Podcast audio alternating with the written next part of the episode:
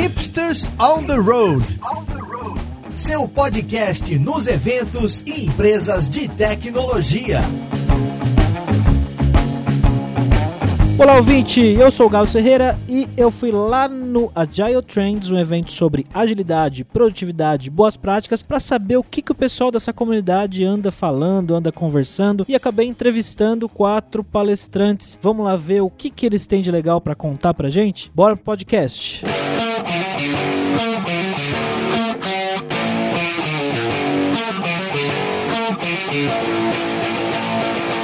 Agora eu tô aqui com o Paulo Caroli, que é consultor da ThoughtWorks e autor do livro Direto ao Ponto. Tudo bom, Paulo? Bom, Paulo, vamos lá. A sua palestra, eu assisti ela e foi bastante legal. Você falou, vou, vou ler o nome dela aqui, que é um nome grande, né? Da Inception ao Backlog da Sprint, uso efetivo de MVP e histórias do usuário. E você falou bastante na sua palestra sobre Lean Inception. E é um termo que, para mim, eu conheço Lean, mas Lean Inception é um termo que eu não conheço. O que seria Lean Inception exatamente? Não Inception, existe desde a época do Ruby, que era para o início de um projeto que vai trabalhar. Só que eu dei o foco do Lean MVP, de Lean Startup. Eu enxuguei as atividades que era comum atividades de Inception, a gente se juntava é, de três a quatro semanas fazendo várias atividades. Tem o livro Agile Samurai, tem uma lista de atividades. O Jeff Patton, no livro dele, User Story Mapping, ele também propõe várias atividades para ter o entendimento e missão do projeto. No mundo ágil, isso levou muito tempo que a gente chamava histórias, fazer o user planning, a arquitetura falava dos seus negócios. Que, que eu fiz? Eu enxuguei isso. Tem o nome Lean de enxugar. E Lean também porque o resultado é focado no movimento Lean Startup, que é o MVP. Então, o Lean Inception é um workshop colaborativo para alinhar o grupo de pessoas para o MVP, o produto mínimo viável. Ah, É um, é um termo seu, uma criação sua. Legal, não sabia. É, e, e você falou na sua palestra que antes você entregava a fatia do bolo. O que, que seria a fatia do bolo? Qual que é essa analogia que você fez? Essa é a minha época de métodos ágeis, lá É. a gente usa muito histórias do usuário até hoje. E a história do usuário a gente até escrever ela como uma fatia do bolo, tem que ser completa. Não dá só o recheio, só a parte lá de. Tem que ter todo. É, o teu cliente vai saborear o bolo e falar, nossa, que delícia. Só que o acontecia? A gente fazia bolo naquela época. A gente fazia um pro- produto que levava muito tempo, era bolo bonito. E atualmente a gente não faz mais o bolo. Hoje eu tô você vai gostar do sabor que eu faço. Meu café aparece. Atualmente faz um cupcake, um é o mínimo viável. Para verificar se tu gosta daquele sabor, daquele feito bonitinho. Se tu gostar, então a Entendi, faz sentido. E, e quando a gente fala de, de MVP, a gente pensa muito em startup, né? Aquele negócio que tá começando, alguém que quer criar um produto novo e tá começando algo novo. É, você já balançou a cabeça, mas não necessariamente isso. É. Aham. ele é muito de startup, mas eu te faço uma pergunta, como é que tá a startup no Facebook? Até Qual pergunta? Você tinha MVP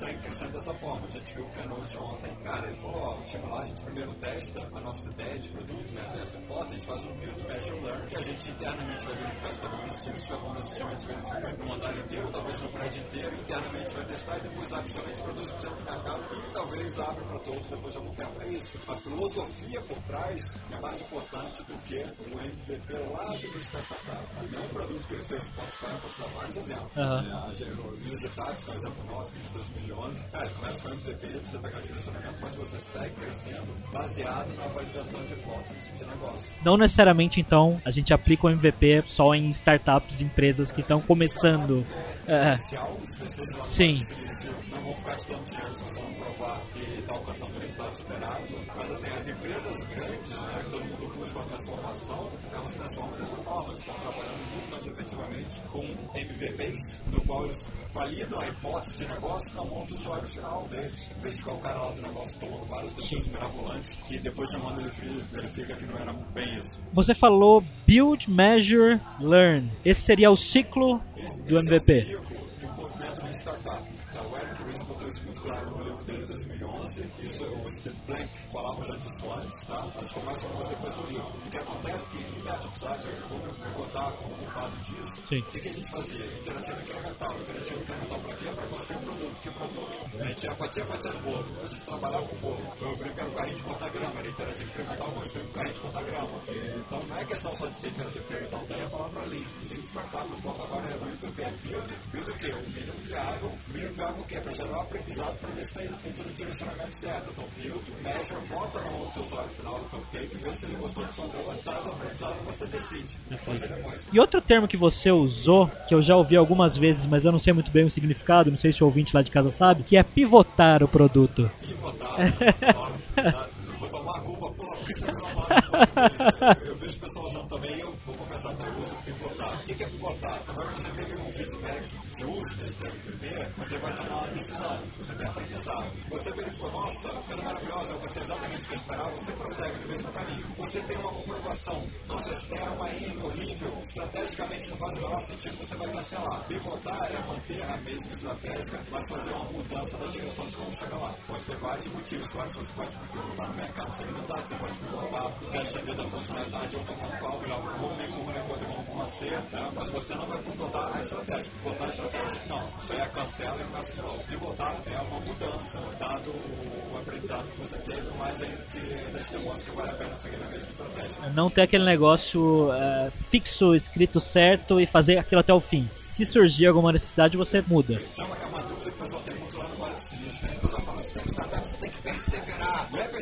sua ideia inicial, mas perseverar em tentar alcançar o sucesso. Percebe que é uma diferença sutil. Sim. Pô, eu sou um empreendedor, eu tenho uma ideia mirabolante. Ah, que maravilha. Se você ficar agarrado naquela ideia, provavelmente vai se quebrar. Porque a ideia é mirabolante, quando você volta no mercado, tem um feedback. O mercado mudou. Você tem que perseverar no teu intuito, na tua estratégia de alcançar um produto de muito sucesso. Não perseverar e ficar enraizado naquela ideia inicial. Várias empresas que estão fazendo sucesso hoje, vai olhar a história deles. O Itatak, que é nossa, que eu adoro. Sim. Olha o exemplo dele. Ele não tentou. Lá no início, sucesso, não na ideia.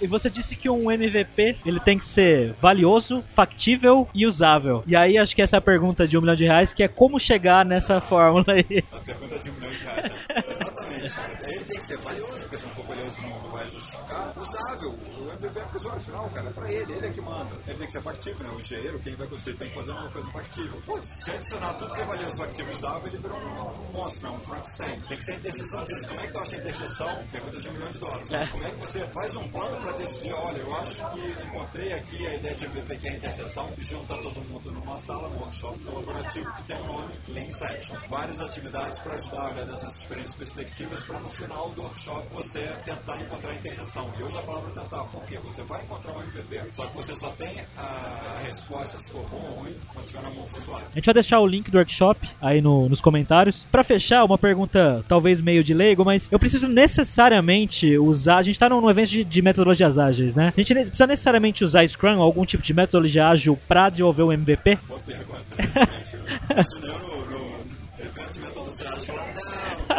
Vai no Go Horse. Olha só, é, metodologia ágil, Scrum, campanha, perfeição, são excelentes. Para quê? Melhoram a eficiência. Você, fica, você entrega muito melhor interativo incremental, mais rápido, com qualidade, com DevOps, com tudo isso limpo que a gente tem, né? Aliás, a Lura e Kaela são exemplos de é, pessoas gerando conteúdo para essa área tudo que a precisa. Só que isso não é o suficiente, porque a gente tem, além da eficiência, a gente tem que buscar a eficácia. A eficácia, a gente está falando de Startup MVP. Junta a eficiência com a eficácia, aí a Facebook é, é o limite. É impressionante. Olha a verdade de eficiência e eficácia, é como de placa. Já deixa o, eu adoro da turma, não sei se é parceiro, eu sou apaixonado por isso, faço em muitos lugares. Carole.org, Eu estou sempre postando, compartilhando mais conteúdo meu e de outras pessoas. Tem muita gente que vai aprendendo coisa boa e vai compartilhando comigo. Eu vou botando lá, tem informação de workshop, eu estou aparecendo, tudo isso. Legal, o link do site do Carole tá aí nos comentários. E Carole, quer deixar mais algum recado? Algum- Cara, quero dar um abraço aí pra galera da Lura, sou fã da Lura, galera. Valeu, galera, parabéns por esse podcast. Tá certo, Paulo. Muito obrigado, cara. e Bom evento. Bom, agora eu tô aqui com a Mayra Souza. Tudo bem, Mayra? A Mayra, ela é Agile Coach no grupo Zap Viva Real e é idealizadora da ação. Vamos lá, a Mayra, ela deu uma palestra bem interessante. O título da palestra é Potencialize as capacidades da sua organização com atividades colaborativas. Quando a gente fala atividades colaborativas, que tipo de atividade a gente está falando?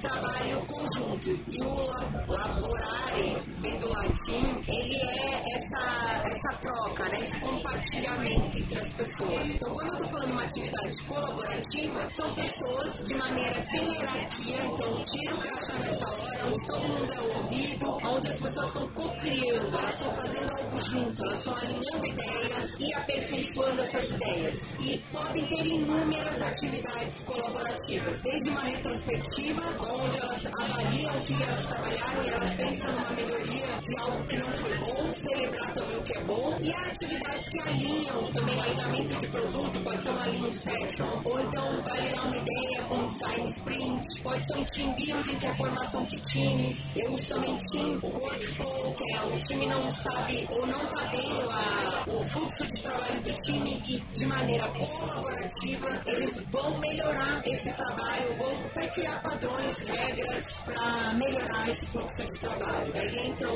outras, aí podem ter outras atividades colaborativas, mas essa é, pode ser usada mais Legal. E, e na sua visão, por que que fazer essas atividades colaborativas pode melhorar o desempenho de uma equipe, por exemplo? não só de uma equipe, mas de uma organização toda. Se uma organização quer ser uma organização que aprende, que é uma organização que tem inovação, uma organização que tem uma gestão do conhecimento, porque dentro da organização, quando a gente fala de seres humanos, nós temos conhecimentos tácitos, que não são conhecimentos escritos, são conhecimentos que estão na mente das pessoas, que faz parte da vivência, do dia a dia daquela pessoa, da experiência dela de vida. E a gente tem conhecimento explícito, que é o conhecimento que está no, no manual. Esse, qualquer um pode ir lá ler. Duvido que as pessoas peguem muita coisa para ler, mas tudo bem. E na atividade colaborativa, tem essa troca de conhecimento, tem essa troca de experiência. As pessoas, na- nesse momento, elas estão internalizando cultura, cultura da empresa, internalizando cultura de cada pessoa, porque cada pessoa é um ser humano, é um universo, né? Então, nesse momento da atividade colaborativa, eu estou entendendo as suas habilidades, eu estou entendendo o seu limite, a gente está conhecendo o que, que a gente sabe, o que, que a gente não sabe, e também a gente, a, a própria atividade colaborativa, ela faz potencializar as capacidades desse grupo, a capacidade de comunicação, a capacidade de eu entender o outro, a capacidade de que, quando a gente tem um desafio, a gente vai além, a gente começa a ter alta performance, e também tendo a objetivação, que é no momento que eu estou trabalhando em coletivo, que eu estou compartilhando coisas, ou a gente está vendo um problema, nós estamos melhorando, aperfeiçoando a solução para aquele problema. Isso é objetivação. E tem vários outros ganhos intrínsecos. Um deles é gerar empatia, porque quando eu conheço a história da outra pessoa, eu vou ficar mais aberta a estar falando e conversando com aquela pessoa. E tem benefícios para a empresa como um todo. Então, aqui eu falei das vantagens, né? Benefício seria ter um ambiente colaborativo onde qualquer pessoa vai levantar a mão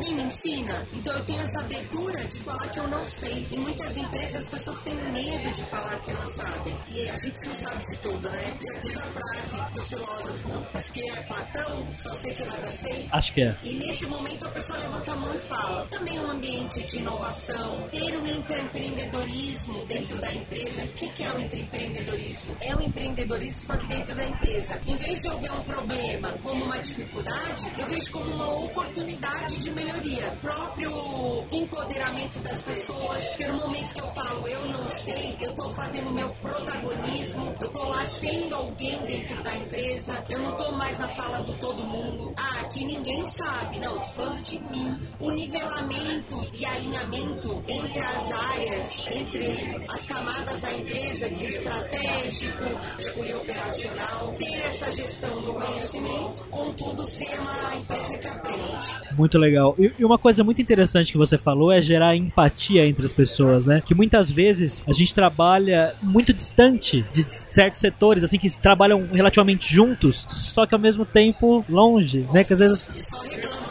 Exatamente. fulano fez comigo, que manda aquilo de qualquer jeito, e não, não, não, agora põe numa atividade colaborativa, faz um icebreaker com essa turma, e cada um começa a falar suas dores.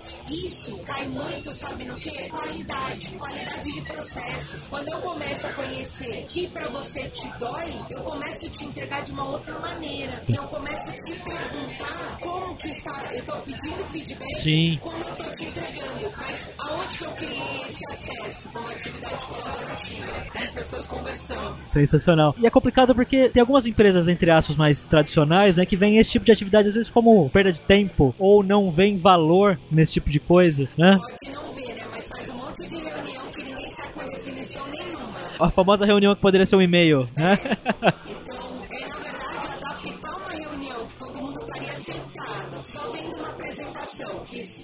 se a gente pegar o modelo 70-20-10 na aprendizagem da absorção do conhecimento, né? Fala 10%, que não absorve quase nada. É. Os 90% estão na troca. Então, quando você faz uma atividade colaborativa, você está tendo esses 90% desse modelo, né? De absorção do conhecimento. Eu estou trocando e eu estou também falando das minhas experiências. Então, as pessoas saem de uma reunião com absorção de 10% do que foi falado dessa reunião. Já de uma atividade colaborativa, ela sai com 90% da absorção de tudo que aconteceu lá. Então, em vez de eu falar de um documento, de requisitos, e só alguém falando lá na frente, se eu fazer isso de uma maneira colaborativa, as pessoas vão sair com muito maior alinhamento do que elas têm que tratar, do que elas têm que trabalhar, do que uma reunião tradicional. Então, é um quebra de paradigma, mas tem que começar a fazer. E pra quem trabalha nesse tipo de empresa que vê, né, dessa forma e quer começar a mudar a cultura, né, aquela pessoa que de repente gosta de agile aí, que s-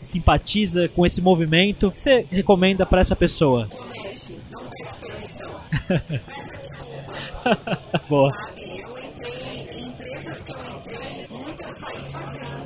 Porque se a gente esperar permissão, muitas vezes você não vai fazer. E vai começar a se frustrar, e você vai começar a ficar infeliz dentro dessa empresa. Entendeu? Então faça, mostre o valor disso tudo. Porque se você não mostrar só falando, muitas vezes a pessoa não capta o valor. E sim, vivenciando. Então faça com que a pessoa vivencie e leve o valor que isso vai levar, porque se não der certo, muda de preço.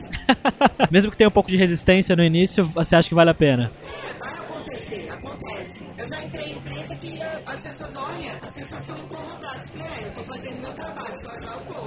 Yeah. gente. Não é fácil. Quando você tá trabalhando com comportamento, com cultura, com essa coisa do dia a dia, as pessoas estão saindo constantemente da zona de conforto. E a atividade colaborativa, ela faz isso. É verdade. Pessoas saírem da zona de conforto. Mas tem um benefício ali enorme. Eu falar o que eu acho, o que eu não acho. E agora aquela pessoa que tá falando há três anos numa empresa, ela tá vendo algo que tá errado, que tá na frente dela. E muitas vezes ela tem coragem de falar. E numa atividade colaborativa, emerge ela conseguir falar. Pessoas estão falando, ela se encoraja. Todo mundo fala, né? Ela fala também. Ela se encoraja e aí ela fala algo que incomodava, estava ali, e era para ser uma geradora de mudança. As pessoas têm medo, porque na verdade vem algo muito mais social, sabe? As pessoas ainda não estão acostumadas a ouvirem o que as outras pessoas realmente pensam. As pessoas críticas muitas vezes são mal interpretadas, entendeu? E na verdade essa pessoa que é o melhor para aquele lugar. Olhar o objetivo da empresa. Muitas vezes as pessoas estão vendo o objetivo do seu umbigo, da sua área. Ah, não, essa pessoa que tá chegando e fazendo algo que tá pegando na minha área, não, isso não é bom, mas é bom pra empresa, então puxa essa pessoa. Bom pra todo mundo. É bom pra todo mundo. Vamos fazer coletivo, vamos fazer junto. Legal, muito legal, Mara. Muito obrigado por participar. Parabéns pela palestra. E a gente vai colocar os slides da sua palestra aí na descrição do podcast. Quem quiser conversar sobre o assunto, pode me chamar, eu tô no blog da agilidade, tô também no Descomplicando a Agilidade, nos canais. São canais que você pode tirar dúvidas, tem muita gente praticando muitas dessas atividades, então faça parte desses canais que bem bacana. Está Legal, Mara. Muito obrigado. Legal, Mara. Muito obrigado, viu?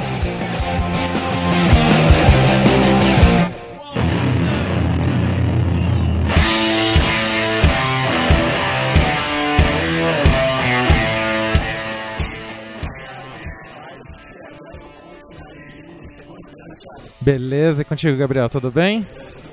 Legal. Imagina, é um prazer.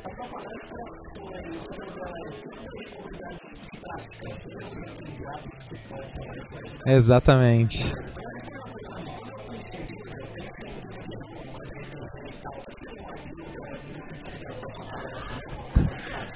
Ali na palestra, né, eu falo que o termo guilda, ele ficou popularizado ali pelos vídeos que o Henrik Nieberg fez, né, para compartilhar as práticas de trabalho no Spotify em uma determinada época, e ele classifica ali como uma comunidade de interesse, como pessoas interessadas em discutir sobre um determinado tema que se reúnem para fazê-lo, né? E eles não restringem ali a participação de pessoas que tenham exatamente a mesma área de competência em comum, né? No caso de uma guilda que discute sobre agilidade, pessoas de RH, pessoas do financeiro, pessoas do jurídico interessadas em discutir sobre aquele tema eram bem-vindas ali naquele grupo, né? E é engraçado você colocar que, é, mesmo pra gente ali, em uma das iniciativas que a gente estava envolvido, e eu me lembro bem, que a primeira conexão que as pessoas faziam com a, o termo guilda era exatamente com as guildas do RPG e de Massive Multiplayer Games e tal. E a gente, inclusive, resolveu se aproveitar disso, né, pra criar uma mecânica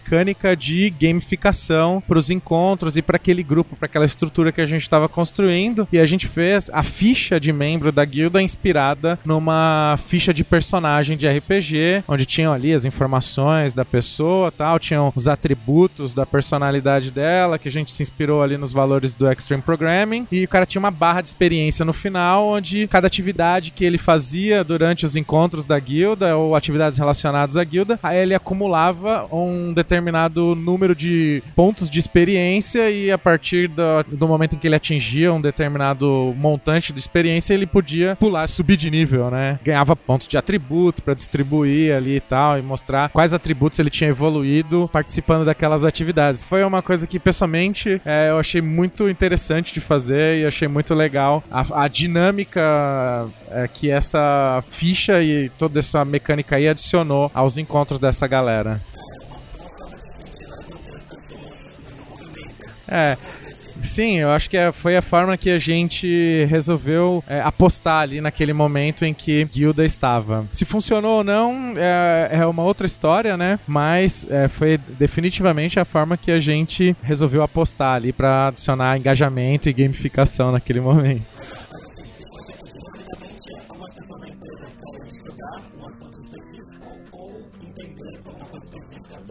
Isso aí e vamos construir, vamos discutir, vamos construir um conhecimento em conjunto, né? Por exemplo, já as comunidades de práticas, não, né? Como a gente viu ali na palestra e a gente usou ali um, um, uma definição para comunidade de práticas que é de um autor chamado Etienne Wenger. É, comunidades de práticas são um grupo de pessoas que se reúnem para compartilhar conhecimento a fim de melhorar o desempenho delas naquilo que elas já fazem no dia a dia. Então, a comunidade de práticas é mais para um grupo de praticantes praticantes já de um determinado eh, de uma determinada competência ou de uma determinada área do conhecimento e essa galera quer se reunir para trocar conhecimento e vivências, experiências a fim de melhorar o desempenho deles naquilo que eles já fazem, né? A gente viu ali que comunidades de práticas, eles têm três elementos ali centrais, né? Um deles é a comunidade mesmo, que representa ali o, o envolvimento social entre as pessoas. O outro é o domínio, né, que é a área de competência, a área do conhecimento, que é o elo que une essas pessoas, né? A área de conhecimento que elas querem discutir sobre. E o último é a prática mesmo, que é o compartilhamento de vivências, experiências e a oportunidade, né? De praticar ali a fim de melhorar o desempenho delas naquilo que elas já fazem. Então a diferença ali, né, entre a guilda e a comunidade é que uma é para qualquer pessoa interessada em discutir aquele tema dentro da organização e o outro é para aqueles praticantes já daquela área do conhecimento que querem melhorar seu desempenho naquilo que eles já fazem no dia a dia.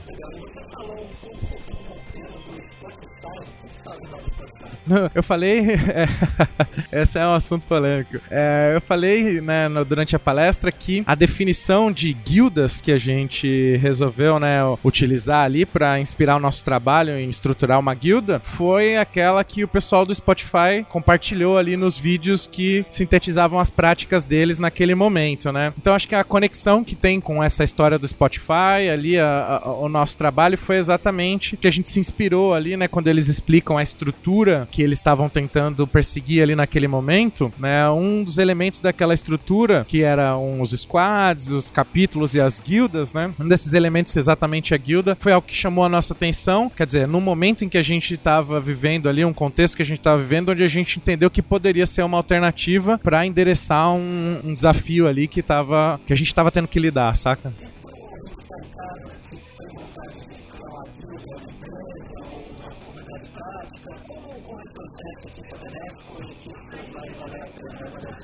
Um dos contextos, né, que a gente fala ali, que a gente estava inserido, né, quando a gente começou a mexer com guildas e comunidades, era o de grandes organizações que estavam interessadas, né, em fazer um movimento de transformação organizacional, de adoção de métodos ágeis ali, de práticas ágeis, né? E era um assunto completamente novo naquele ambiente, né? O conhecimento sobre agilidade naquelas organizações, ele era praticamente inexistente. E um grande valor que a gente pôde é, associar, né, a existência desse grupo é o fato de que ele era um canal para a gente difundir, disseminar conhecimento sobre agilidade para cada vez mais pessoas, uma vez que o ponto B, onde eles queriam chegar, era um, um ambiente onde agilidade era, era dia a dia para eles, né? Então, se você está nesse contexto aí, você que está em casa, é, acho que pode fazer sentido para ti também.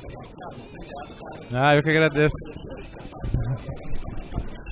que tá muito legal.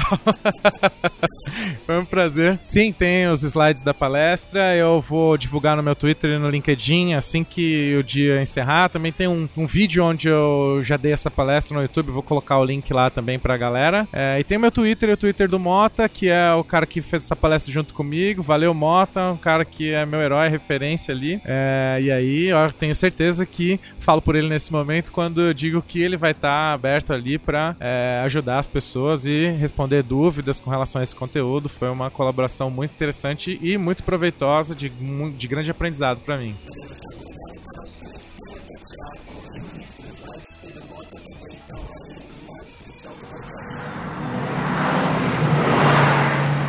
Bom, e para finalizar esse podcast aqui na Agile Trends, eu tô com o Rodrigo Yoshima, que é Agile Coach na Aspercom. Beleza, Rodrigo?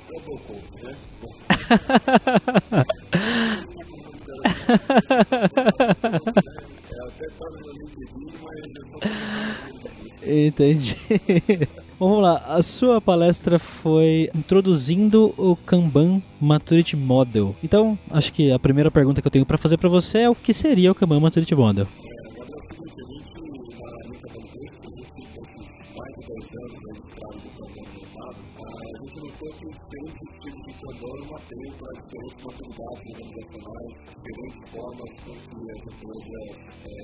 a questão do crédito, a gente entendeu que a forma como a gente é, tinha certos padrões, então, a forma como você tinha uma organização atividade 1 para uma atividade 2, é, existe um caminho, existe certas práticas, para ser tirado da atividade 2 levar para uma atividade 3, é, existe um caminho, então a gente tem uma política, que é o KMN, que é o Programa Matriz Model, que ele serve como uma ferramenta de coaching para você tornar a organização dependendo melhor do mercado, com menos abuso das pessoas, que acontece muito na área do trabalho do conhecimento, tornando também os resultados financeiros e econômicos melhores. Legal.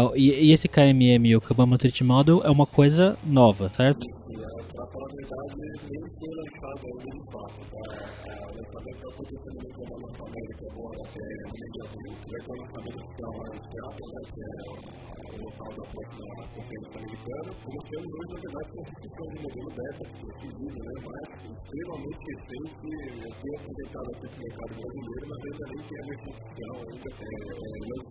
Olha só que legal, hein? É, novidade em primeira mão aí para você, ouvinte do Hipsters. Mas, ô Rodrigo, fala uma coisa para mim. Esses níveis de maturidade que você estava comentando são coisas que já existiam ou vieram junto com esse modelo? Porque do jeito que você está falando para mim, não sei se eu tô errado, mas parece que é uma coisa que já existe. muito deles vieram do antigo feminismo. Então, você pode entender uma habilidade dele, é o que nós chamamos de conceito feminino, também claro que não é apenas uma habilidade dele feminino, mas algumas semelhanças, as é, a acabam mais ou menos por aí, né? Então, a OMM é um modelo que nós temos sete de maturidade, que nós de zero a terceiro, né? Quando eu fiz zero, eu vi uma que seria é, a processo que está definido, né? essa tendência que tem, que é, é uma de feita que ele congruente frágil. Então, um desses móveis que pegou, chegou no livro, a gente criou um site adequado ao trabalho que de conhecimento de forma mais generalizada. O que eu quero falar é que a gente posição no Kanban não só como uma abordagem para a área de tecnologia, né? Então, hoje já estamos começando a trabalhar com o Kanban, com coisas como, por exemplo, a agência de publicidade, é, organização de eventos, nós temos feito lá empresa de grupo advogado, então é, a gente não tem uma tão grande porque a gente está trabalhando, de fato, com o trabalho que pode ser que pode ser pode ser qualquer área de pessoas que estão pensando para se transformar em programa. Né? Então, a gente resultado aí, a gente não tem tanta associação com a área de TI especificamente, né? Legal. Esses níveis de maturidade, eu sei que não dá pra gente entrar em detalhes aqui nessa conversa, mas o que, que eles medem? Né? O que, que quer dizer, por exemplo, o nível de maturidade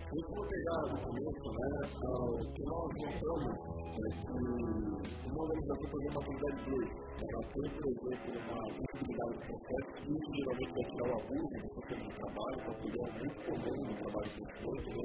por conta do trabalho que tem aqui, a gestão ou cliente abusa das pessoas na organização, porque nós falamos de de saúde, queremos um sistema de trabalho que é visível, é palpável, principalmente no líder, que o abuso, né? do processo. Então, a qualidade de significa que as pessoas da organização têm perigo. Na maturidade 3, cara, além de você ter um delivery mapeado, você também um estudo mapeado. Então, da onde que se demandas, como é que mercado, quais são as demandas que os clientes estão pedindo, né? E, geralmente, na maturidade 3, é, o cliente está contente. Então, é outcome que a gente está medindo no KMM, né? não é o que a organização faz, é o que ela oferece para as pessoas internamente ou para o mercado externamente. É, geralmente, na maturidade 3, o cliente está contente, você está atendendo ele é, on time, principalmente porque você tem um delivery é, limitado, você tem um delivery é, inteiramente mapeado, né, tudo a de valor, só que às vezes é comum a organização atender bem o cliente, isso acontece às vezes com startup, ela atende bem o cliente, mas ela não tem lucro. Isso é uma coisa que acontece na maturidade 4. Na maturidade 4, além de seu cliente estar contente, o seu acionista de curto prazo está contente, então a empresa já passou do nível, já está tendo uma grana. Então, diferente dessa abordagem no, passado, que a gente tem maturidade, e o que a organização faz, não, a gente está medindo os outcomes que ela tem. Né? Então, o resultado que ela tem, seja de ter um ambiente de trabalho mais tranquilo, seja atender bem o cliente e colocar dinheiro no bolso, né?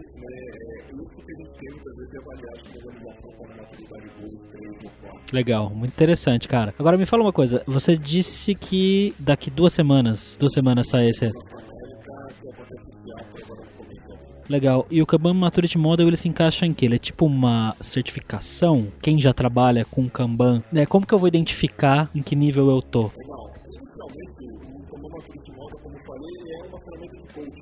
Tá. Para você principalmente saber onde é que sua organização e como você pode fazer para melhorar ela, para tornar os resultados econômicos melhores, né? tornar a vida organização melhor. Agora, de fato, né, um assunto que possivelmente vai um pouco mais explorado lá no evento nos Estados Unidos é exatamente que eles estão pensando em fazer um programa de appraisal para, de fato, mostrar que olhar corrente de valor tal na sua organização é maturidade 2, maturidade 3. É, sobre isso eu não tenho muito detalhe, né? O que é hoje da LKU é um movimento mais para a gente desestabilizar o modelo, para tornar ele mais claro, né, mais útil e todo o feedback né, de todos os pequenos de coaches e treinos que temos LKUs para todo mundo. Né? É, mas vai ter esse modelo de appraisal, né, de, de organizações, de, de, de unidades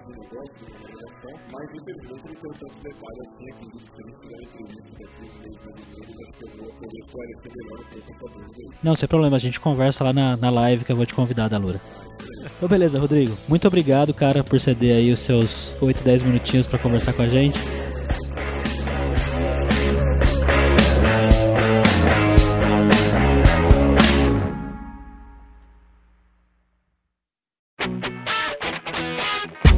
Você ouviu o hipsters.tech, produção e oferecimento alura.com.br, cursos online de tecnologia e Kaelon, ensino e inovação. Edição Radiofobia, podcast e multimídia.